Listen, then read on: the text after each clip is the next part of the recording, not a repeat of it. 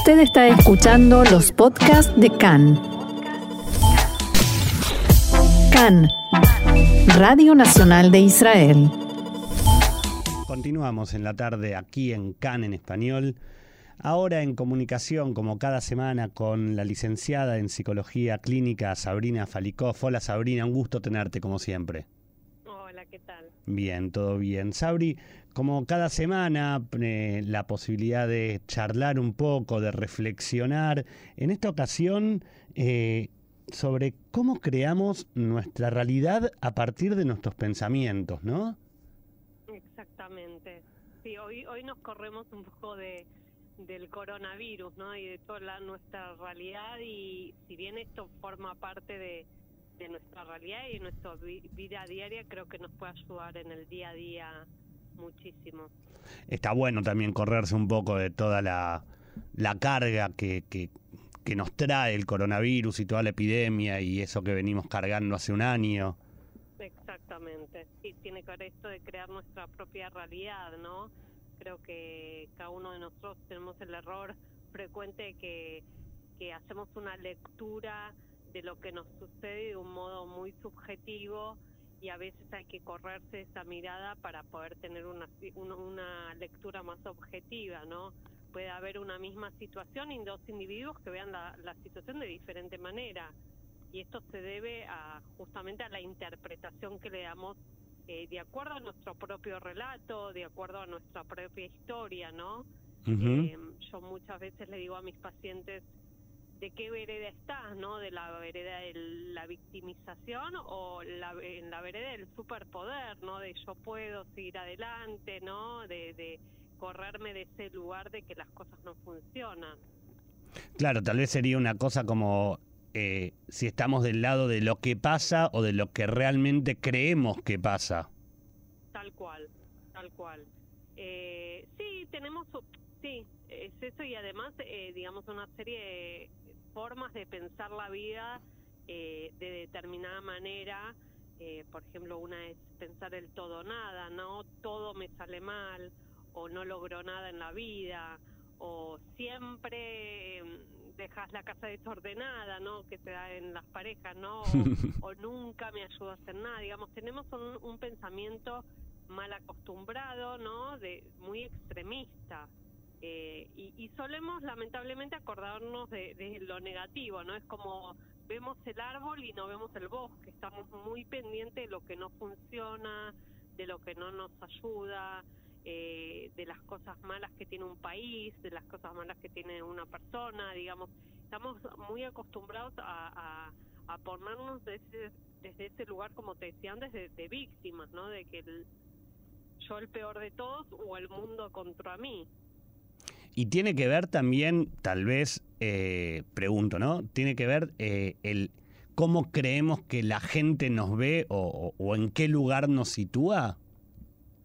Sí, eso es eh, propio de, lo que trata la psicología cognitiva, ¿no? Que, que nuestros pensamientos tienen que ver con la lectura que le doy, ¿no? En, en psicología cognitiva se llama profecía autocumplidora, ¿no? Pienso que me va a ir mal en el examen, entonces mi conducta es propia de, ese pensamiento o eh, creo que no le caigo bien a nadie, ¿no? Eh, a nadie le caigo bien, nadie nadie me toma en cuenta y entonces mi actitud va a tener que ver con ese pensamiento y, y la profesión de tu cumplidora se trata de eso, que justamente lo que te da es ese pensamiento, porque mi conducta funciona en, en digamos, mi conducta es en función de ese pensamiento, ¿no? Entonces, cuando empiezo a, a tener pensamientos negativos, mi emoción es negativa y mi conducta es negativa. Entonces, lo importante y lo que yo, yo les digo mucho a mis pacientes es descreer de ese pensamiento, descreer de esa creencia que, que tenemos armada en nuestra cabeza. Por eso el título de hoy, ¿no? Es cómo crear nuestra propia realidad. ¿Y cómo hacemos para crear esa propia realidad? Digo, es, es, cierto lo que vos decís, pero tantas veces resulta como, como tan difícil, ¿no? Salirse de esos lugares de negativismo, de, como vos decías, de, de autovictimizarse. Bueno, como yo te decía, una, una de, la, de los trabajos más importantes que tenemos como seres humanos es dudar de lo que pensamos. Con esto no hablo en general, sin, simplemente en esas situaciones negativas donde vemos todo, todo negro. Eh, porque estamos acostumbrados a dudar, ¿no? Me va a ir mal en el examen, no soy capaz, eh, voy a conocer a alguien y no le voy a gustar. Nunca dudamos, digamos, de lo positivo y no de lo negativo, ¿no? Cuando te dicen, eh, qué bien que estás vestido o, qué lindo lo que hiciste, mm, no sé, te parece, como que dudamos siempre de lo bueno. Y yo creo que justamente una de las soluciones es poderle dar lugar a lo nuevo. dudar más de lo malo, ¿no? ¿Por qué me va a ir mal en el examen? Si yo estudié. ¿O por qué le voy a caer a esta persona mal si yo eh, tengo herramientas para, para caer bien? O por qué me va a ir mal en esta entrevista de trabajo si yo me preparé para la entrevista, digamos, eh, poder dudar de ese pensamiento de negativo y darle lugar a lo positivo, ¿no? Eh, hay algo que, que también se da como ese, le llamo yo ¿no? el, el peligro al optimismo excesivo, ¿no? Tampoco se trata de ser un optimista excesivo donde eh, Dios me va a ayudar y Dios esto, ¿no? Lo, se da en el caso mucho de los religiosos, donde todo está puesto afuera y que Dios me va a ayudar, y en realidad se trata de tener un optimismo moderado y flexible, ¿no? Ser coherente con la realidad que uno vive, pero también crear una realidad propia donde las cosas se vean más positivamente. Claro, tal vez tratar de buscar un equilibrio entre, entre la duda de lo bueno y la duda de lo malo.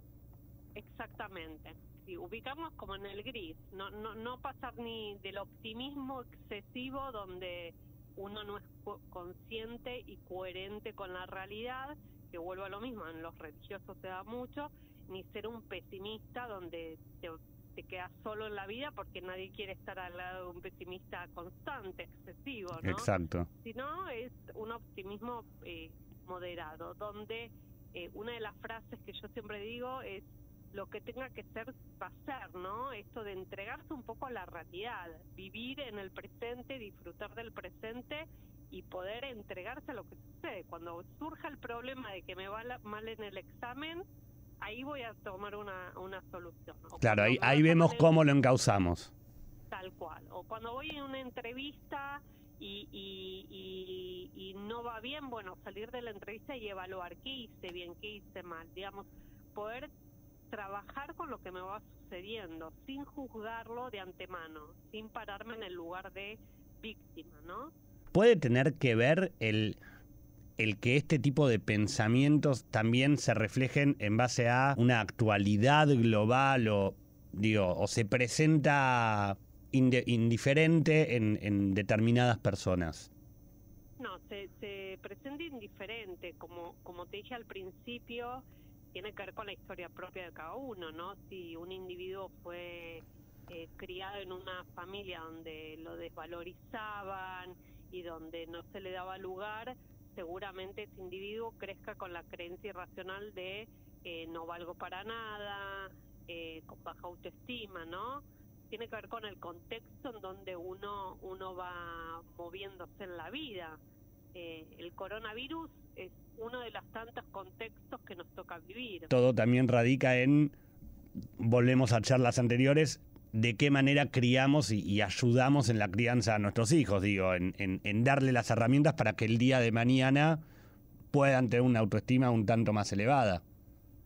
Exactamente, más, más, allá de una autoestima eh, elevada, tiene que ver con que entiendan que las cosas suceden, ¿no? Que eh, como los niños a veces dicen yo quiero un helado y si no se da eh, se frustran y arman mucho berrinche, bueno, entender que la vida se trata también de frustrarse, ¿no? Que este optimismo moderado y flexible del que te hablaba, ser también coherentes con una realidad, no siempre uno puede lograr lo que uno quiere.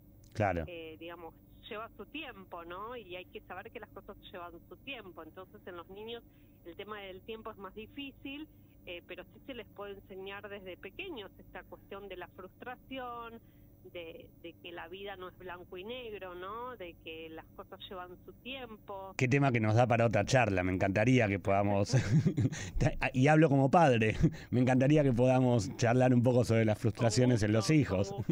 Seguro que nos queda para... para la, verdad que es un, es un tema, digamos, el tema de la de los pensamientos y creencias irracionales y todo este mundo que nos creamos internamente eh, da para largo, porque lamentablemente uno, como digo yo a mis pacientes, uno se crea su propia película y la película a veces no es tal cual.